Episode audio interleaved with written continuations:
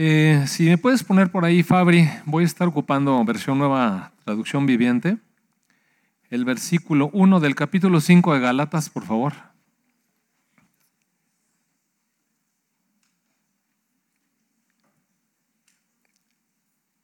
Por tanto, Cristo en verdad nos ha liberado.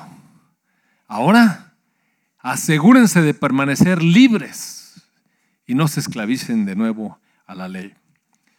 Muchas gracias. Si quieres, quítalo. Fíjese usted que, amado hermano, eh, los eh, leones rugen y son los reyes de la selva, establecen ahí su ley. Y los búfalos bufan y pastan en las praderas. Y esa es su condición, eso hacen siempre. Los pájaros trinan y vuelan, mire, y nos alegran el, oído con sus trinos. Los caballos relinchan y sirven de, transporte a los jinetes en la guerra y no se arredran ante el ruido de la batalla, dice la escritura. Los burros rebuznan, ¿sabe? y llevan las cargas que a veces no podemos llevar. Y los lobos aullan y van en manadas para su casa. Y los hombres naturales pecamos. Los hombres naturales pecamos. Y lo que estoy tratando de decir es que cada, cada ser eh, camina conforme a la naturaleza que tiene. Eh, los animales no pueden escapar de, su condición, de su naturaleza. Hacen lo que hacen porque es su naturaleza. Eh, yo no puedo comprender cómo es que a los buitres y a las hienas les puede agradar la carroña. Oiga, tan feo que está eso echado a perder. Pero son atraídos por Dios para que se coman eso, mire. Es su naturaleza. Y no les da asco, les gusta. Es su naturaleza. Otros animales no lo podrían hacer. El hombre natural peca por naturaleza. Esa es su naturaleza. Lamentablemente estamos atados allí y mire, eh, voy a hablar con ustedes las próximas semanas, a lo mejor varias semanas, eh, respecto a lo que el Espíritu Santo vino a hacer en nosotros. y que podamos ver realmente las realidades espirituales, amados hermanos, de cosas que dice la Escritura y a veces las leemos eh, las pasamos, pero no profundizamos sobre el sentido que tiene, sobre la realidad espiritual que contienen algunas cosas de las que hacemos dentro de la iglesia. Y el Espíritu Santo dice la palabra que nos fue dado, nos fue regalado, para conducirnos a toda verdad, a la realidad de las cosas, a la realidad espiritual de cosas que leemos y que a veces quizás no alcanzamos a comprender, pero si le dedicamos tiempo, si le dedicamos tiempo, Dios tiene la intención de revelarnos, porque para eso nos mandó su Espíritu Santo, para revelarnos toda la realidad de las cosas. Y en este sentido, mire, la Escritura nunca nos, nunca nos oculta las realidades. Decía en este momento que, que el hombre natural, el hombre natural peca, esa es su condición. Sí, pensamos, hablamos, construimos, hacemos cosas, nos movemos, nos casamos, nos gastamos el dinero, como decía Oleg, nos metemos en deudas, pero por naturaleza pecamos. Y la escritura no nos lo, no nos lo oculta, mire. Le voy a leer unos poquitos pasajes que hemos leído innumerables veces, pero no está por demás leerlo porque a donde quiero conducir el tema, siento que el Señor me lleva allí, es a, cuál es la realidad de la naturaleza del cristiano. ¿Y por qué leí esta cuestión de que Estamos libres en Cristo y debemos de permanecer en esa libertad. En el capítulo 2 de Efesios, verso 1, es, es un concentrado del Evangelio. Dice, antes se está hablando a personas que han llegado a la iglesia y que han abierto su corazón a Jesús, que han recibido a Jesús en su corazón, que han entregado su vida al Señor Jesucristo, que han confiado en Jesucristo como su Salvador. Entonces, pues nos hacemos parte de la iglesia, cuando hacemos eso, nos hacemos miembros de la iglesia. Y entonces el apóstol Pablo deja un escrito para que sepamos de qué se trata. Bueno, estamos en la iglesia y luego. Entonces aquí dice, antes ustedes estaban muertos a causa de su desobediencia y sus muchos pecados. La condición de nuestra naturaleza original, aquella naturaleza que Dios le dio a Adán para que viviera gobernando sobre toda la creación, murió. esa naturaleza. A partir de allí, toda la humanidad quedó como muerta a causa de la desobediencia y los muchos pecados. Vivían en pecado igual que el resto de la gente. Mire, todas las personas han vivido en pecado igual que todos los demás, obedeciendo al diablo, el líder de los poderes del mundo invisible. En la actualidad, mire, hablar del diablo suena como anacrónico, suena como estar haciendo discursos de la Edad Media, amados hermanos. Pero es que esa es parte de la estrategia del enemigo, mire, ocultarse, ser sutil, desaparecer, no estar en la boca de las predicaciones, pero debe estar, amados, porque ese es el que nos enreda la mente, mire, y el que nos hace tropezar, y el que nos engaña, y el que nos seduce, y el que nos invita a pecar, y el que cautiva nuestra mente y nuestro corazón. Y entonces la palabra lo descubre. El Espíritu Santo descubre la obra del enemigo y dice que el diablo, ese ser invisible, es invisible. Es un ser espiritual que no vemos, que no tiene cuerpo, pero existe. Existe. Y no nos debe sorprender. ¿Sabe que hay muchas cosas que no vemos? Y sin embargo, amados hermanos, existen. Cuando usted se acerca, yo le comentaba la semana pasada, cuando usted se acerca a una puerta del supermercado y, es una puerta de cristal y usted la va a atravesar, mire, usted no se da cuenta, pero hay un rayo láser que está emanando continuamente. De vez en cuando, si se fija, hay unas cositas rojas ahí que como que titilan así. Pero, ¿sabe qué? Si nosotros, nosotros lo vemos cuando un rayo láser se apunta acá, ya vemos un puntito rojo. Pero si nosotros lo atravesamos no nos damos cuenta, o sea, no se ve. Igual que muchas cosas no se ven. Usted confía en su teléfono y ni sabe cómo le hace para que ahí suene la voz de alguien y se vea. O sea, hay muchas cosas que no vemos, pero las usamos y las disfrutamos o las padecemos. Las padecemos. La cuestión aquí es que el Espíritu Santo nos está revelando el mundo espiritual y nos dice que hay un espíritu, un espíritu que es real y que actúa en el corazón de todas aquellas personas que se niegan a obedecer a Dios. Todos, todos vivíamos así en el pasado, siguiendo los deseos de nuestras pasiones, la inclinación de nuestra naturaleza pecaminosa. ¿Por qué el hombre natural peca? Porque tiene una naturaleza pecaminosa. Así como el búfalo no tiene de otra más que pastar. Mira, el búfalo no puede andar correteando leones para comérselos. Eso no va a pasar, amados hermanos. Su naturaleza es pastar, bufar. Esa es su naturaleza. Y nuestra naturaleza era pecaminosa. Nuestra naturaleza peca. Por nuestra propia naturaleza éramos objetos de la ira de Dios, igual que de todas las demás personas. Si no existiera la misericordia de Dios, amados hermanos, seríamos consumidos. Mire. Pero entonces en el siguiente versículo dice, pero Dios es tan rico en misericordia que a pesar de su enfado con nuestro pecado y, por el amor que nos tiene, que es tanto amor, a pesar de que estábamos muertos por nuestros pecados, nos dio vida cuando levantó a Cristo de los muertos. ¡Wow!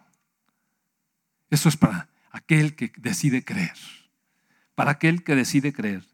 En el verso 6 dice, pues no levantó los, no, pues nos levantó de los muertos junto con Cristo y nos sentó con Él en los lugares celestiales porque estamos unidos a Cristo Jesús. Amado hermano, esto tiene que ser una realidad. Tenemos que, que tomar la realidad de eso. Estamos unidos a Cristo Jesús. Mire, piense. Llévelo a lo profundo de su ser. Asimile la palabra. Incorpórela. Vívala, mire. Usted está unido a Cristo Jesús y le ha entregado su vida. Piense. Porque si pensamos, es que cómo voy a hacerle para vivir la vida cristiana está muy difícil y no sé qué tantas cosas y mira cómo está el mundo y la influencia y tantas cosas. No, no podemos. Mire si no podemos. Pero Dios nos unió a Cristo Jesús. ¿Y sabe dónde está Cristo Jesús? En los lugares celestes a la diestra del Padre. Ahora, piense, pero piense, asimile, tómelo, tómelo. Es una realidad espiritual, no es que usted se puede imaginar. Es una realidad espiritual. Estamos unidos a Cristo Jesús y por eso estamos sentados con Él en los lugares celestiales. Muy bien. Ahora dice, En el verso 9 dice, la salvación no es un premio por cosas buenas que hayamos hecho. Mire, nadie se salva por cosas buenas que hizo. Así que ninguno de nosotros se puede jactar de ser salvo. Esta palabra la estoy leyendo porque es la realidad que el Espíritu Santo quiere que vivamos. Ninguno de nosotros se puede jactar de ser salvo. Es que yo sí creí, por eso. Creíste por la fe y la fe es un regalo de Dios. Entonces, gracias a Dios que estando muertos, extraviados, perdidos, sin ninguna posibilidad, con un futuro asegurado hacia la perdición eterna, recibimos de Dios su amor, su misericordia, la fe que puso en nuestro corazón para que pudiéramos creer. Y cuando creímos, Dios nos unió a Cristo y nos puso junto a Él en los lugares celestiales. Una parte de nosotros, una parte invisible de nosotros, nuestro espíritu radica con Cristo delante de la presencia de Dios permanentemente, amados hermanos. No la puede ver, pero ahí está. Sin embargo, la puede percibir. Mire, la voy a seguir leyendo. Así que ninguno se puede jactar de ser salvo. El verso 10 dice, pues somos la obra maestra de Dios. Él nos creó de nuevo en Cristo Jesús a fin de que hagamos las cosas buenas que preparó para nosotros tiempo atrás.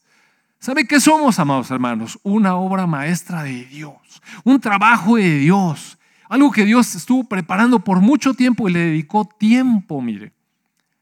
Somos obra maestra de Dios, algo nuevo. Sí, estábamos así, dice la escritura. Esa era nuestra condición, horrible, irremediable, sucia. ¿Recuerda usted la semana pasada cuando leímos el capítulo 3 de Zacarías? ¿Cómo se veía el sacerdote, ese Josué, delante de Dios? Y el acusador vino y dijo, mira nada más, este, ¿cómo está? Así como ustedes ya no les ha tocado ver, pero cuando yo era niño, había carbonerías y vendían carbón. ¿Alguno de ustedes conoce alguna carbonería? Y la persona que trabaja ahí en el carbón, oiga, está todo manchado de negro. Todas las uñas las tiene renegridas, la ropa renegrida. Aquí todo renegrido, pero manchado, sucio. No que sea de ese color, que está así, porque ha sido manchado por el lugar donde trabaja. Así, así es nuestra condición espiritual delante del Dios Santo. Y entonces viene el acusador y nos acusa y dice, mira nada más, y, dijo Dios, sí, es un tizón arrancado del infierno. Y yo le perdono los pecados y lo limpio. ¿Con qué nos limpió? Con la sangre del Señor Jesucristo y le pongo un ropaje digno, nuevo y un turbante con autoridad para que se pueda presentar delante de mí como un sacerdote. Le doy esa, le doy esa investidura, dice Dios. Amados hermanos, vaya tomando estas palabras porque son para usted. Si usted ha sido redimido por Cristo, son para usted.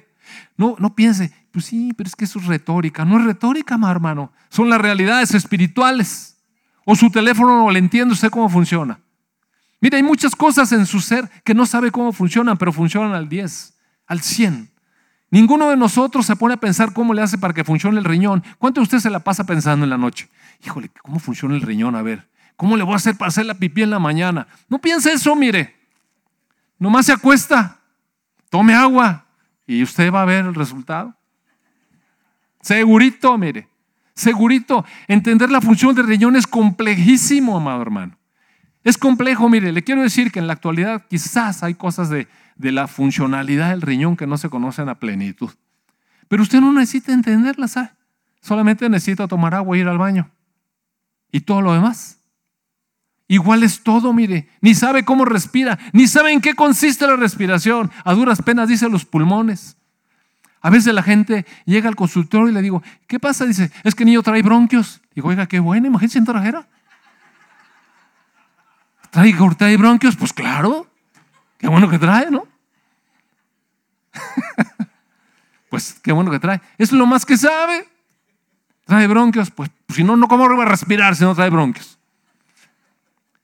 Entonces, amados hermanos, no sabemos, pero lo disfrutamos. Es una realidad de nosotros. Lo, usamos, mire. Usted respira día y noche sin parar. Sin parar. De hecho, no puede dejar de respirar. Unos segundos y se pone ahí todo morado.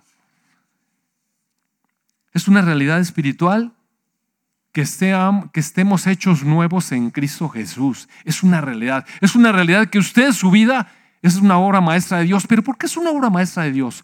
Porque mire lo que era, mire lo que era y mire lo que ahora es. Le voy a enseñar otro pasaje. Dice eh, eh, capítulo 4 de Efesios, verso 21.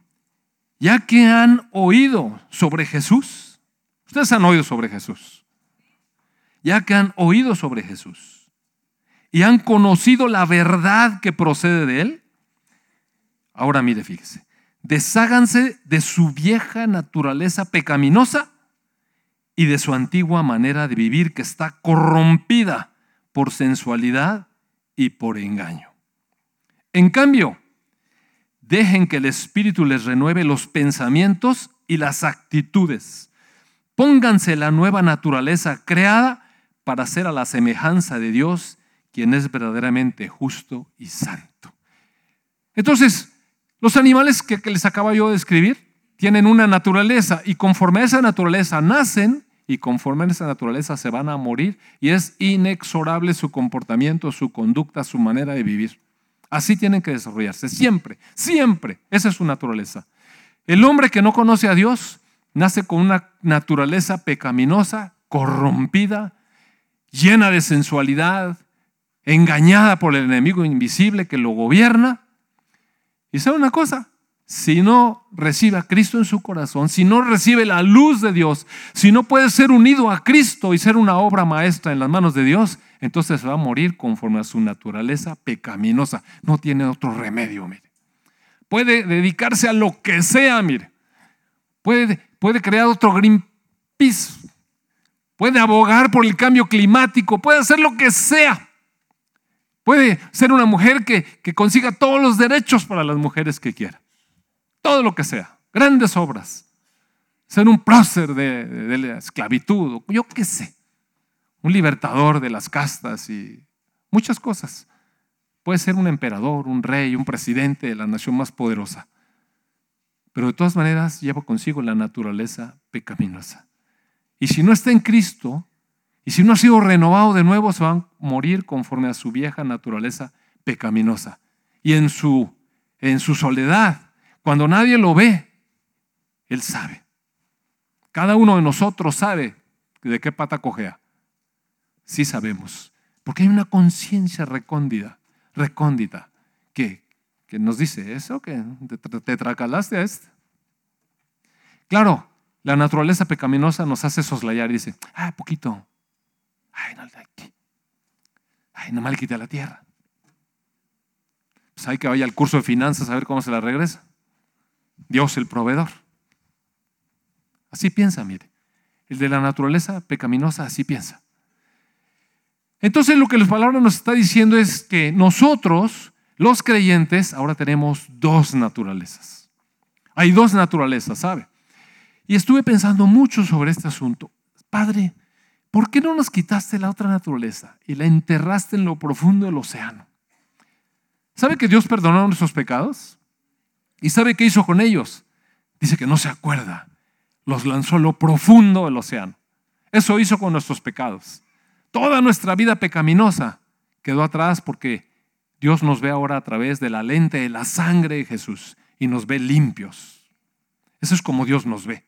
Los pecados fueron echados atrás. Para Dios estamos justificados, estamos santificados, separados para Él, estamos limpios porque hemos confiado en Jesús y nos ve a través de Jesús y nos ve a su lado en Jesús, porque Él nos puso en Jesús aquellos que creímos. Pero ¿y nuestra naturaleza pecaminosa? Nosotros vivimos sentados en los lugares celestiales. ¿Usted está sentado en los lugares celestiales junto con Cristo? ¿Su cuerpo está ahí? No está, mire, está aquí en la tierra, aquí sentadito. Aquí está con su naturaleza nueva, una naturaleza nueva. ¿Y la vieja? También. O sea, usted puede decir, estoy con la vieja naturaleza. Con la vieja naturaleza. Andamos con la vieja naturaleza y con la nueva naturaleza. ¿Y por qué? Yo pensé, ¿por qué, Señor, no quitaste la vieja naturaleza y nada más nos dejaste con la nueva? ¿Sabe por qué? Porque íbamos a perder la libertad para elegir. Libertad es elegir. Libertad es poder decidir voluntariamente. Eso es mi libertad. El enemigo que nos traía allá asoleados cuando no estábamos en, en el Señor, cuando estábamos solamente con nuestra naturaleza pecaminosa, nos tenía de la oreja, mire, aunque dijéramos que no, hacíamos lo que sus engaños recomendaban a nuestra mente, los sentimientos que venían a nuestro corazón. ¿Quién podía escapar, amados, de esa ira cuando de repente le tocaba a uno la ira a una situación? ¿Quién se podía controlar de, de no enojarse? ¿Quién podía controlarse de dejar de ser orgulloso, de dejar de ser vanidoso, dejar de ser envidioso? ¿Quién podía? Mire, cosas invisibles, ahí están. Uno podía pararse con su cara de angelito ¿eh? ante el sindicato, ante lo que sea. Y sí, pero mire, ahora creemos nada, mire. No les creemos nada. ¿A quién? A los hombres naturales. Porque no pueden. ¿Sabe por qué? Porque no pueden. Ni nosotros podíamos. Éramos igual de hipócritas, orgullosos, vanidosos, envidiosos y todos los osos. Así éramos, así éramos. ¿Y ya no somos? Depende. Depende. Porque el Señor nos dio la libertad, mire. Recuperó para nosotros la libertad que tuvo Adán de comer o no del fruto y nos la dio nuevamente. Y ahora Adán nos dice, digo, perdón, el Señor nos dice, ¿de qué vas a escoger? Si no tuviéramos esta capacidad para elegir, ¿dónde estaría nuestra libertad? Seríamos unos títeres manejados ahora de otra manera. Fuimos títeres del enemigo. Fuimos presas del enemigo pero ahora estamos en libertad. Dios nos dio la libertad y nos llenó de una nueva naturaleza. Miren, vamos a leerlo nuevamente. Ya que han oído sobre Jesús y han conocido la verdad que viene de Él, desháganse de su vieja naturaleza pecaminosa y de esa manera antigua de vivir. Esa, esa manera está corrompida por la sensualidad y el engaño. En cambio, dejen que el Espíritu les renueve los pensamientos y las actitudes pónganse la nueva naturaleza. Esa nueva naturaleza fue creada a semejanza de Dios, quien es verdaderamente justo y santo. ¿Quién es esa nueva naturaleza? Mire, Cristo, amados hermanos. Cristo. Cristo es la nueva naturaleza que vive en nosotros y Él habita dentro de nosotros, pero no nos obliga, ¿sabe? No nos obliga. Ahí está, Dios nos la concedió. Es la herencia de Dios, es la riqueza de Dios en nosotros. Ahora, la palabra nos dice, escoge. Deshazte de esto. Vive según esto. Vive según esto que te puede transformar el pensamiento y los sentimientos. Antes no podíamos gobernar sobre los sentimientos. Cuando alguien nos la hacía, mire, nos lastimaba. Y nos lastimaba a tal punto, claro, no es lo mismo que te digan ahí alguna cuando vas en el carro, pues también la tuya, o cosas así. Así vivíamos, no así es que cuando de repente alguien, alguien muy amado, amado, le hace una buena, cuando, cuando el hijo, la hija traiciona la confianza de los papás, cuando los papás le hacen a uno cosas que lo hieren y lo... Imagínese un papá que, que se le va la boca y le dice al hijo, pues por eso nunca te he querido a ti, siempre he querido más a tu hermana. Hijo. Mire, parece una tontería, pero paz. Partido la mitad de ese corazón. Y va a vivir con esa cosa por años. Tiene que recurrir al psicólogo para que le diga, no hombre, eso no fue lo que te quiso decir tu papá. Sí, sí me dijo eso, pero estaba enojadito. Mira, lo que te quiso decir fue, pide. Ah. Esos son pinceladas al alma para que se sienta mejor. Son, son sobaditas de espalda. ¿Y qué hace el Señor? Nosotros estamos por encima de eso, amados hermanos. Nos creó de nuevo, dejó todo el pasado atrás, ahora nos puso en Cristo, en los lugares celestiales, a la diestra de Dios, nuestro Padre. ¿Qué lugar de honor, amado hermano? ¿Qué lugar de honor? ¿Usted cree que va a andar apurando lo que me dijo ahí? No sé qué. O si mi esposa me dijo, uy, ¿quién sabe que está más, guapo Brad Pitt que tú? Pues, ¿qué le hace? Eso me importa, A mí qué me importa. Yo estoy sentado en los lugares celestiales con Cristo.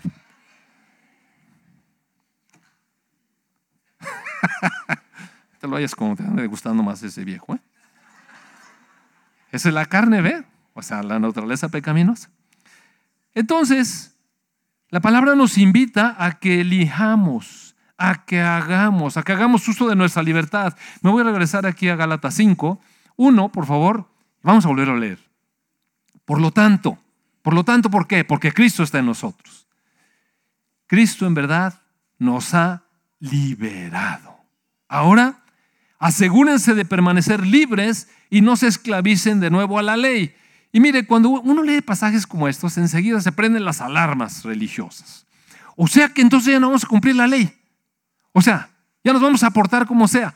Cada vez que yo he platicado esto con personas, de repente dice, pero es que es muy peligrosa esa doctrina, porque si decimos que no vivimos bajo la ley, sino bajo la gracia, entonces cada quien va a empezar a hacer cosas desordenadas. Mire, el desordenado va a hacer cosas desordenadas con ley y sin ley, porque es desordenado, porque el que vive bajo la naturaleza pecaminosa, como quiera no va a obedecer la ley le invito a que lea cuidadosamente, cuidadosamente la segunda parte del capítulo 7 de Romanos. Y va a ver a Pablo que quería, amaba la ley de Dios, la amaba y deseaba cumplir con la ley de Dios y solamente encontraba que no podía hacerlo.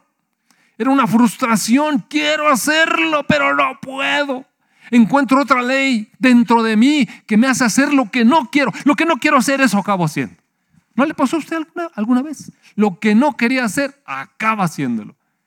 Y aquello que sí quería hacer, yo no sé qué pasa, oiga, se frustra a veces. ¿Cuántas veces yo me propuse, por ejemplo, decirle a mi esposa un montón de cosas bonitas? A veces venía del consultorio y decía, ahorita que llegue le voy a decir a mi amada. Y hacía todo un plan mental y de lo que iba a hacer y me lo proponía. Y cuando entraba, algo. Mire, el diablo es tremendo, mire. Por eso dice que uno hace sus planes, pero el diablo mete la cola y ya se desbarató todo. Y entonces una queja de un chiquillo, el otro no sé qué, ya empezaba a poner de malas y ya ni le dije todo lo que le dije, todo lo que no quería decir. Así acabábamos. Todas aquellas cosas que no quería decir, dije. Y lo que me había puesto, propuesto, y ya no le dije nada. Y después en la soledad, cuando las cosas se calman, ya todos están dormidos, uno está pensando, Nada me salió. No me salió. Y planes, amados hermanos. Planes, uno a veces junta un dinerito y dice, ahora sí, ahora sí. Me acuerdo una vez que mi esposa estuvo juntando una tandita ahí todo el año. Tandita. Y luego juntamos el dinerito para irnos de vacaciones, olvídelo. ¿Quién sabe en qué se fue el dinerito? ¿Qué pasó?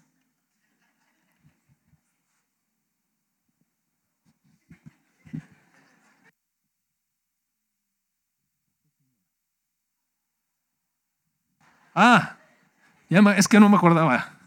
No acordaba. La señora de la tanda se fue con nuestro dinero. Y nuestras vacaciones. Bueno, es que lo que le digo que no sale. Que la cosa no sale. Un año juntando. Y nosotros éramos los últimos de la tanda. Y tunda que nos pusieron. Es que no sale. Pero sé una cosa, mire. ¿Por qué la palabra dice que nos aseguremos de permanecer libres y no esclavizarnos en la ley? ¿Por qué dice eso? ¿Sabe por qué dice eso? Porque la ley tiene que decirle a la persona que tiene una, una naturaleza pecaminosa por dónde caminar. ¿Sabe usted que a partir de que Adán y Eva pecaron, desobedecieron a Dios, dice que toda la humanidad vivió como quería. Cada quien hacía lo que mejor le parecía. ¿Y cuál fue el final de, de ese vivir según mejor le parecía a la gente. Que todos se desviaron. Ninguno buscó a Dios. Todo mundo pecó. Hasta que Dios se hartó y mandó el diluvio y dijo, ya. Estuvo bueno, ya. No más con la humanidad. Y volvió a crecer la humanidad. ¿Y qué cree que volvimos a ser toda la humanidad? Otra vez cada quien vivió según como mejor le parecía y todo el mundo se apartó de Dios y aparecieron una infinidad de religiones falsas, adorando dioses falsos porque el espíritu del hombre necesitaba de alguna manera relacionarse con algo superior. Entonces Dios escogió un pueblo, un pueblo, y a ese pueblo le dio una ley. Pero este pueblo que Dios escogió también tenía la misma naturaleza, igual que toda la humanidad. Entonces tenía que decirle cuál era el rumbo. Hijo, por aquí, oiga, un faro, un camino, algo que nos enseñe por dónde vivir. Y Dios le enseñó a ese pueblo amado que escogió para que fuera su pueblo amado, santo para él, y que hiciera las cosas que a él le agradan. Le dijo, mira, estas son las cosas que a mí me agradan, por aquí camínale. Y tenemos evidencia en la escritura, amados hermanos, que nunca pudieron hacerlo. ¿Por qué no pudieron hacerlo? Ahí estaba la ley. ¿No querían hacerlo? Muchos sí, muchos sí querían hacer. ¿Y por qué no podían?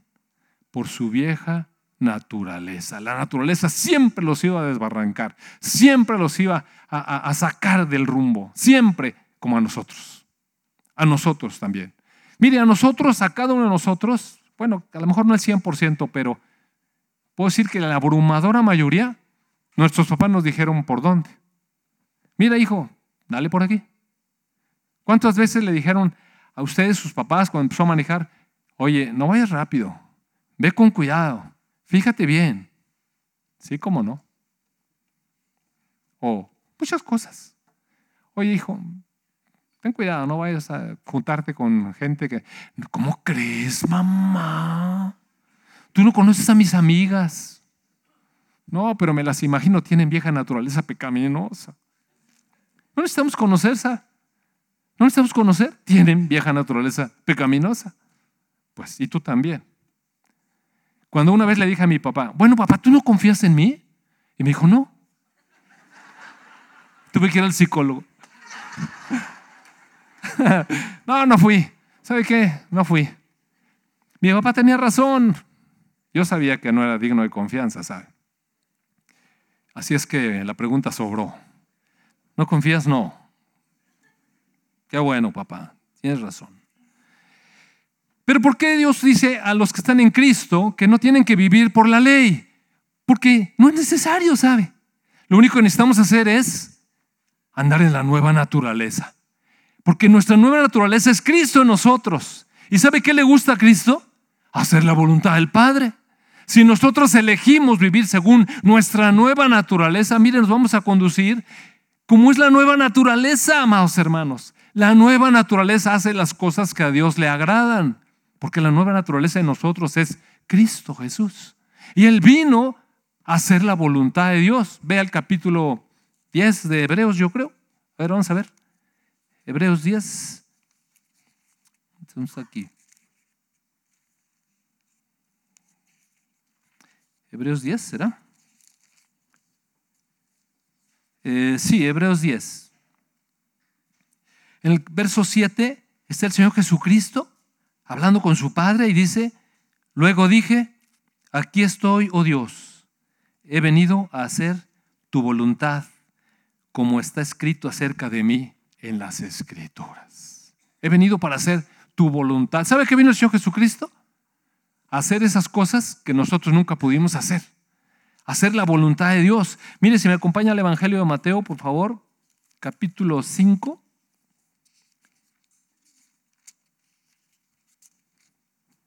Dice en el verso 17, el Señor Jesucristo está diciendo cosas de cómo es el caminar en el reino de los cielos. Le está diciendo a los discípulos puras cosas que no van a poder hacer según su vieja naturaleza. No van a poder hacerlas según su vieja naturaleza. Mire, por ejemplo, nada más por ejemplo, eh, en el verso 21 dice, han oído que a nuestros antepasados se les dijo, no asesines, no cometerás homicidio. ¿Dónde venía eso? No matarás. Pues en los mandamientos de la ley, ¿verdad que venía eso? Ustedes han oído eso. Si cometes asesinato, si, si matas, te quedarás sujeto a juicio. Pero yo te digo, dice el Señor Jesucristo, que si, aún si te enojas con alguien, quedarás sujeto a juicio. ¡Ah! Usted dígame, nunca se ha enojado con nadie yo, yo lo bueno es que el Señor me dio un espíritu apacible. Yo nunca me enojo con nadie. Sí. ¿Cómo no?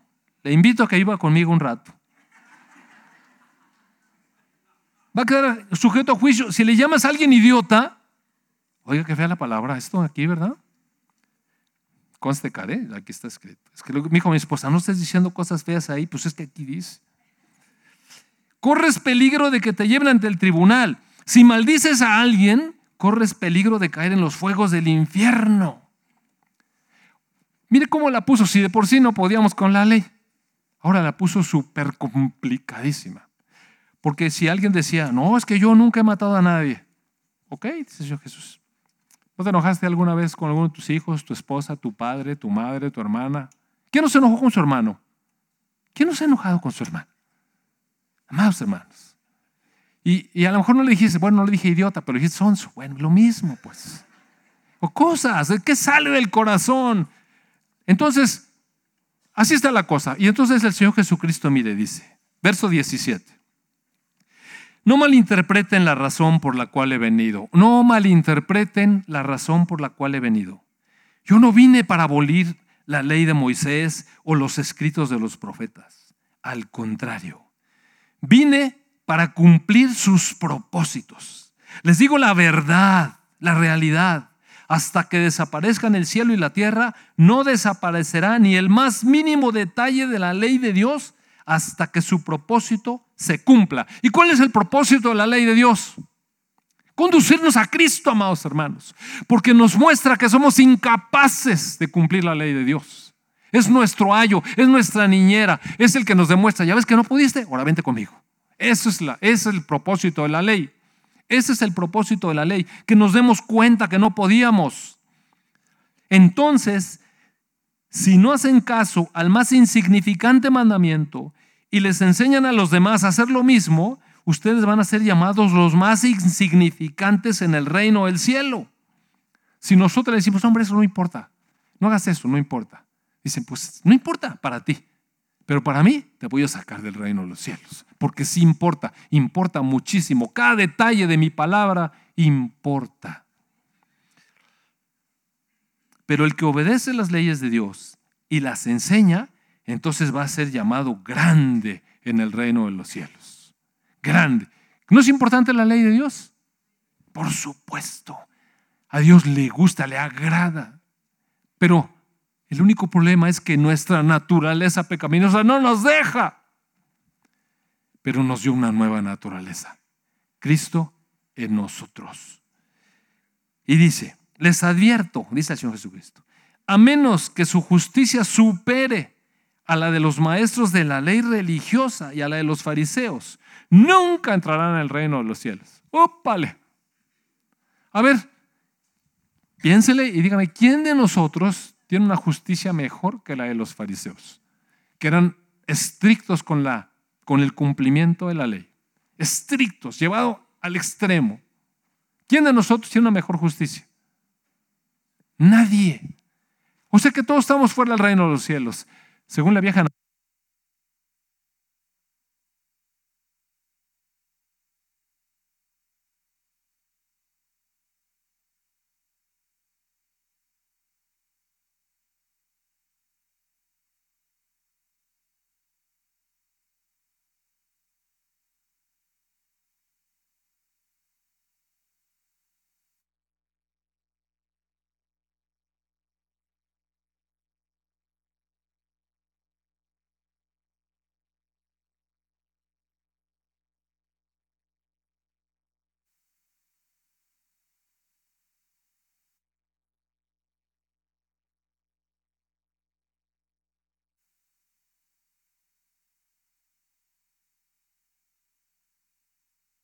es que se le acabó la pila, perdón.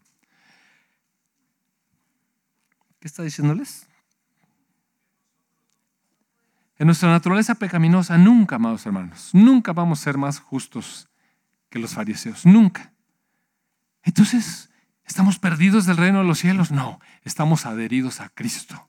Cristo está en nosotros y Él, Él es el único justo que cumplió la ley, mire, hasta la tilde más pequeña. Él sí cumplió la ley. Él está en mí y Dios me ve a mí a través de su Hijo Jesucristo y me justifica por los méritos de Cristo. Yo creo, creo que estoy unido a Cristo. Esa es mi salvación. Esa es mi entrada al cielo. Si no tengo capacidad para identificarme con Cristo, amados hermanos, estoy fuera.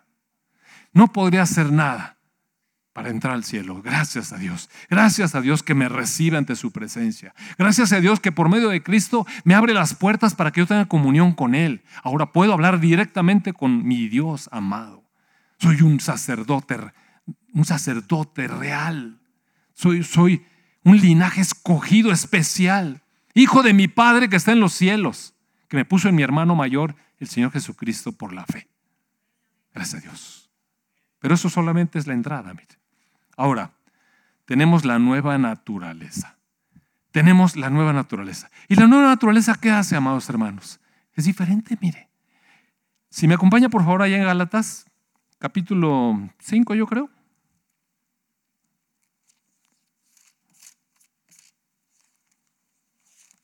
Gálatas 5. Dice, les digo esto, dice el apóstol Pablo, dejen que el Espíritu Santo los guíe en la vida. Entonces, si el Espíritu Santo los guía, y si ustedes dejan eso, se fija que cuánta libertad hay. Mire, Dios nos está dando libertad. Nos dice, dejen. Nos dice, va a venir el Espíritu Santo y los va a tomar como si fueran zombies. Eso no pasa. Dejen. Hagan uso de la voluntad que rescaté para ustedes. Dejen que el Espíritu Santo los guíe en la vida. Entonces, no se dejarán llevar por los impulsos de la naturaleza pecaminosa. El creyente sigue teniendo impulsos de la naturaleza pecaminosa, amado hermano. Usted va a luchar con esa cuestión. Pero déjeme decirle, ya no es el esclavo antes de la naturaleza pecaminosa. Le invito, hoy en la tarde, por favor, póngase a leer la segunda parte del capítulo 7 Romanos y la primera parte del capítulo 8, o lea todo el capítulo 8. Léalo, por favor. Mire, es, un, es una situación de vida o muerte, en serio le estoy diciendo. No creo que estoy exagerando, es de verdad. Capítulo 7, segunda parte de Romanos, 7 en adelante, y 8. Léalo, léalo una vez, dos veces, tres veces, cien veces, hasta que le entienda, hasta que lo crea. Dejen que el Espíritu los guíe en la vida. Entonces ya no van a dejarse llevar por los impulsos de la naturaleza pecaminosa. Mire, la naturaleza pecaminosa desea hacer el mal, que es precisamente lo contrario de lo que quiere el Espíritu. Y el Espíritu nos da deseos. Vamos, hermanos, deseos. Esa es la naturaleza nueva, deseos. Nos da deseos de hacer lo que le gusta a Dios, de oponerse a la naturaleza pecaminosa. Estas dos fuerzas luchan constantemente entre sí. Hay personas que me dicen, es que tengo tremendas luchas. Sí, hermano, todos tenemos. Es que mis luchas son tremendas. Igual que todas las demás. Todos tenemos las mismas luchas tremendas. Pero déjame decirle, no son luchas que se pueden, que necesariamente se tienen que perder. Antes la teníamos perdida siempre. El espíritu invisible, invisible que nos gobernaba nos hacía hacer lo que él quería. Sí. Pero ahora, a lo mejor usted puede decir, no, pero es que yo cuando antes de cristiano, mira, hacía buenas cosas y no sé qué. Bueno, aún esas esas que le causaban a usted gran orgullo en sí mismo, un gran orgullo por las buenas cosas que hacía, esas cosas eran seducción del enemigo. Qué bueno eres. Ni siquiera los cristianillos esos son tan hermosos como tú. Estas dos fuerzas luchan constantemente entre sí. Entonces, ustedes no son libres para llevar a cabo sus buenas intenciones cuando estamos bajo la naturaleza pecaminosa. Pero cuando el Espíritu nos guía, ya no estamos obligados a andar cumpliendo lo que decía la ley porque son cosas externas. Nosotros en la nueva naturaleza no tenemos que tener esas cosas que nos digan, haz así, haz así, haz así. ¿Por qué? Usted le tiene que decir a un burro que rebuzne. Mire, no le tiene que decir, rebuzna solo. Le tiene que decir a un lobo que aúlle, no le tiene que decir, aúlla solo solo. Y a su perro le tiene que enseñar a ladrar, no, ladra solo. Y aparte no puede maullar, ladra. ¿Y nosotros? Depende. Nosotros depende. Tenemos una plena libertad que Dios nos está dando. Dice, cuando el Espíritu los guía, ya no están obligados a andar cumpliendo la ley escrita, porque la ley está en nuestro corazón, ¿sabe? Porque Cristo es la ley en nosotros, es la ley de vida, es la ley del Espíritu, es la voluntad de Dios puesta en nosotros. Eso es lo que dice. No que podemos, como estamos libres, entonces hacemos lo que nos dé la gana. Pues solamente piensa eso quien vive en la naturaleza pecaminosa. Pero en la nueva naturaleza, ¿cómo vamos a hacer eso? Esos pensamientos de volver a hacer lo malo es de la naturaleza pecaminosa que lucha contra nosotros. Pero tenemos una nueva naturaleza y somos libres, ¿sabe? Ahora no nos obliga, ahora nos desafía. Pero, pero el cristiano tiene su libertad recuperada para decirle, no, no voy a vivir por ti. Cuando ustedes siguen los deseos de la naturaleza pecaminosa, los resultados son claros. ¿Qué va a pasar cuando vivimos según la naturaleza pecaminosa? Va a aparecer en nuestra vida inmoralidad sexual. Va a aparecer impureza. Va a van a aparecer pasiones sensuales. Va a aparecer idolatría, hechicería, ganas de dominar a los demás, de, manipular a la gente, hostilidad, pleitos, enojos, celos, arrebatos de furia, ambición, egoísmo, discordias, divisiones, envidias, borracheras, fiestas desenfrenadas y otros pecados parecidos. Mire, la lista se puede hacer larguísima. A lo mejor, imagínese una ley que diga, no seas envidioso, no hagas borrachera, no hagas esto. ¿No sabe cuándo vamos a acabar? Nunca. Por eso la palabra no nos da más leyes, no nos da más prohibiciones. ¿Qué es lo que nos da? Otra naturaleza. Otra naturaleza. Y entonces dice, permítanme repetirles lo que les dije antes. Cualquiera que lleve esa clase de vida, esa clase de vida no va a heredar el reino de Dios. ¿Por qué? ¿Por cómo se porta? No, por su origen. Porque es la naturaleza pecaminosa. Y la naturaleza pecaminosa nunca va a heredar el reino de Dios tenía que morir y nos toca a nosotros. En cambio, la clase de fruto que produce el Espíritu Santo en nuestra vida es amor, alegría, paz, paciencia. Aquí dice gentileza, pero debe decir benignidad, y ahorita la voy a decir porque es muy importante. Bondad, fidelidad, fe, humildad, control propio. Y dice, no existen leyes contra esas cosas. Eh, sería muy complicado que le dijéramos a las personas de la vieja naturaleza, es que mira, tú tienes que amar a los demás, es que tienes que tener paciencia. Y le vamos a decir toda la reglamentación de la vida de la nueva naturaleza. ¿Y sabe qué va a pasar? No puede. Pues es que sí lo quiero querer, pero es que me desespera. Yo a veces le he dicho a la gente en el consultorio y llevan con un niño y no sé qué, y le digo, pues es que téngale paciencia. Pues sí, doctor, sí le tengo, pero es que me la acaba. Pues sí, cierto. Pues si no quiere tener más paciencia, pero se acaba. ¿eh? Cuando le suelta buen cocote, como que descansa uno y le vuelve a salir paciencia para otro rato. O sea, se renueva, pues. Pero, ¿sabe una cosa? No necesitamos enseñarle a la gente la ley del Espíritu Santo es que tienes que ser amoroso, tienes que ser paciente, tienes que tener fe y tienes que enseñarle lo que es la fe y desglosarle todo y desglosarle lo que es la paciencia y desglosar lo que es la gentileza. Miren, los puntos de la gentileza son todos estos. ¿Sabe qué? No es necesario. Vive en el Espíritu y la cosa sale sola. Sale. ¿Por qué? Porque ese es el fruto de esa naturaleza. ¿Qué es lo que recuperó Dios para nosotros, amados hermanos? nuestra libertad para elegir. Le doy gracias a Dios que nos dio esa libertad para elegir. Ahí está. Podemos elegir. Los que pertenecen a Cristo Jesús, mire, fíjese bien, los que pertenecen a Cristo Jesús, no los demás, los que le pertenecen, han clavado en la cruz las pasiones y los deseos de la naturaleza pecaminosa y los han crucificado allí. Ya que vivimos por el Espíritu, sigamos la guía del Espíritu, que es la nueva naturaleza, en cada aspecto de nuestra vida. Entonces sí, podemos hacer todas las demás recomendaciones. Pero lo importante no son las recomendaciones, sino la elección dónde vivir. ¿Por qué vamos a vivir? ¿Por nuestra vieja naturaleza o por nuestra nueva naturaleza? Estoy viendo una serie que me recomendaron y la verdad es que no tenía nada de ganas de ver eso. Porque la serie es así como de dramas lentos no, no, me, no me cuadran tanto. Necesito así como una especie de acción. Pero mi amada esposa me sonrió en la noche y me dijo, ¿no podríamos ver la serie? Y dije, no, pues sí. Fácil, ¿no? Entonces le prendimos. ¿Sabe que empezamos a ver la serie esta? Y es una serie que, habla acerca de la, de la, vida de la reina Isabel, que les comentaba yo la semana pasada algunas cosas feas.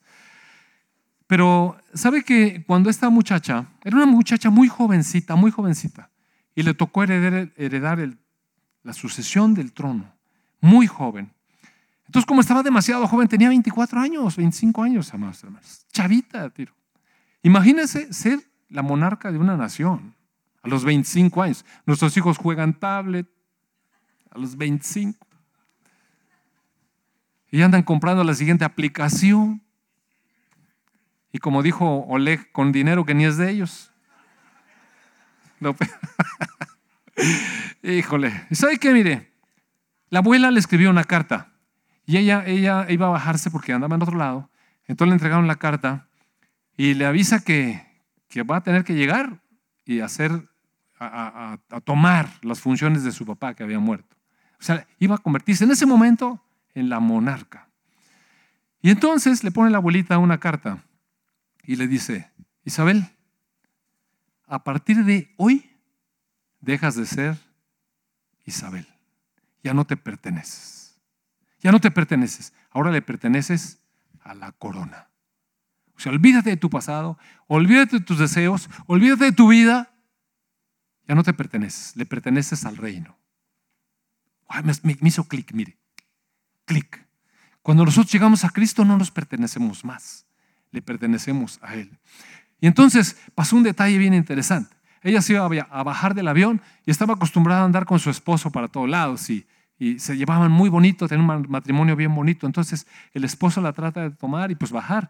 Y le dijeron a él, ey, ey, la corona va primero, usted para allá.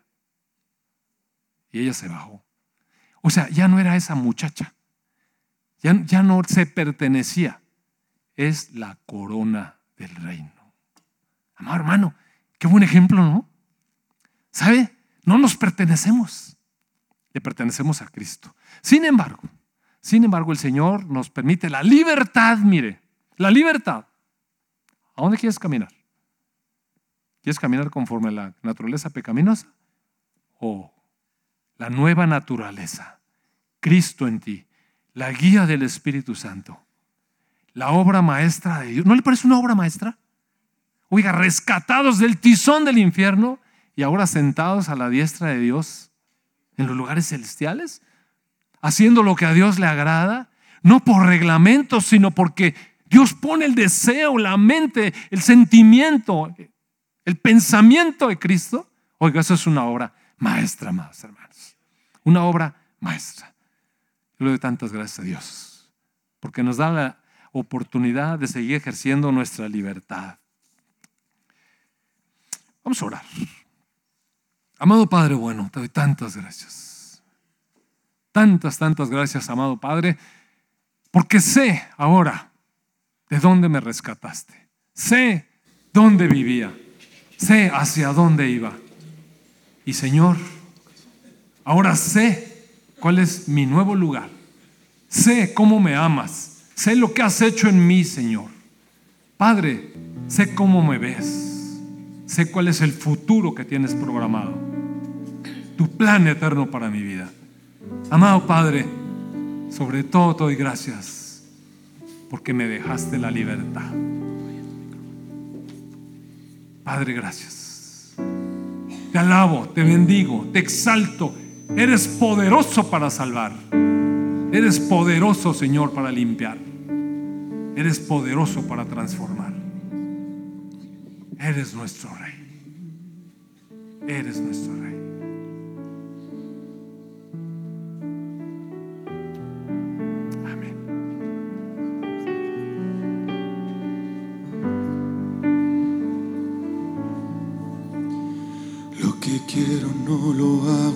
Que hago no lo quiero. Es mi naturaleza así. Y disfruto sin pensarlo porque es casi involuntario. Lo hago desde que nací. Yo no quiero ser así. Necesito más de ti. Quita el deseo por el mal para hacer tu voluntad te necesito. Yo no puedo caminar sin tu presencia. Mi refugio, mi esperanza y fortaleza.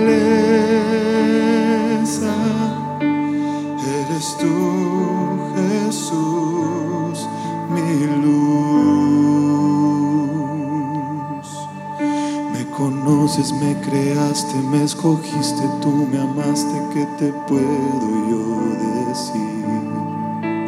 Nada nuevo, todo está dentro de tu conocimiento, aún así quiero pedir.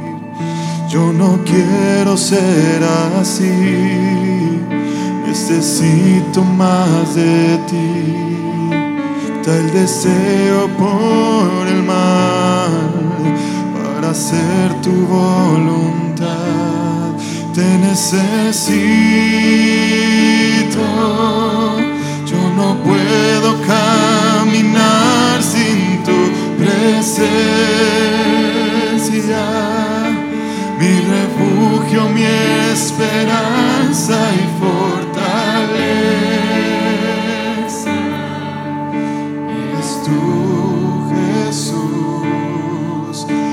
Reconozco que soy débil, perdóname y sácame de aquí.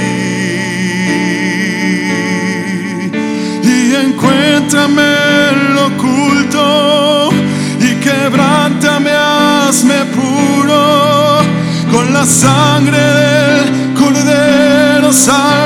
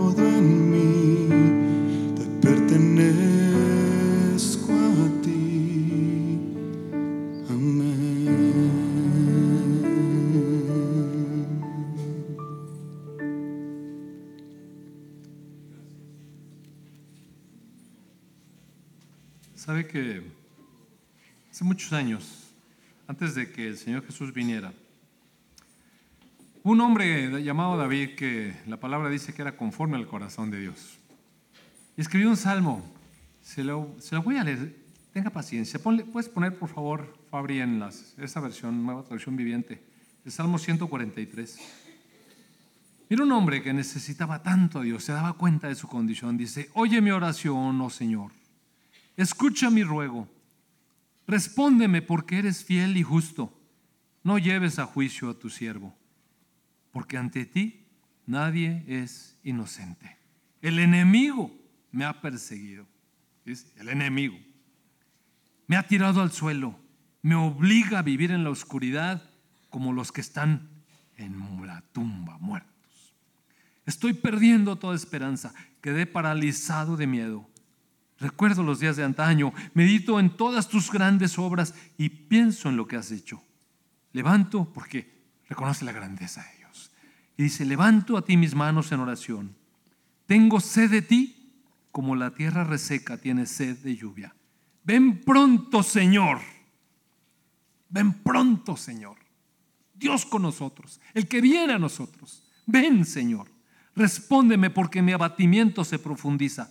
No te apartes de mí o moriré. Hazme oír cada mañana acerca de tu amor inagotable, porque en ti confío. Muéstrame por dónde debo andar. A ti me entrego. Rescátame del enemigo, Señor. Corro a ti para que me escondas. Enséñame a hacer tu voluntad, porque tú eres mi Dios. Que tu buen espíritu me lleve hacia adelante con pasos firmes. Para gloria de tu nombre, oh Señor, preserva mi vida y por tu fidelidad sácame de esta angustia.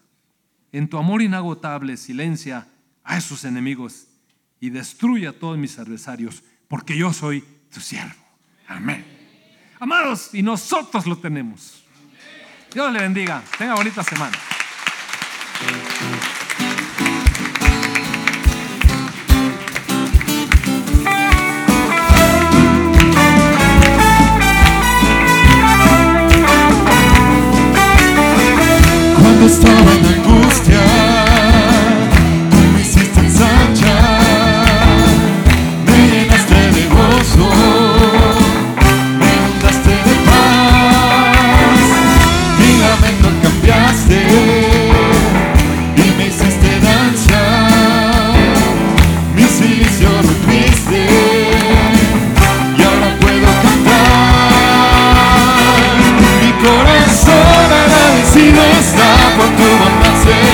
Mi corazón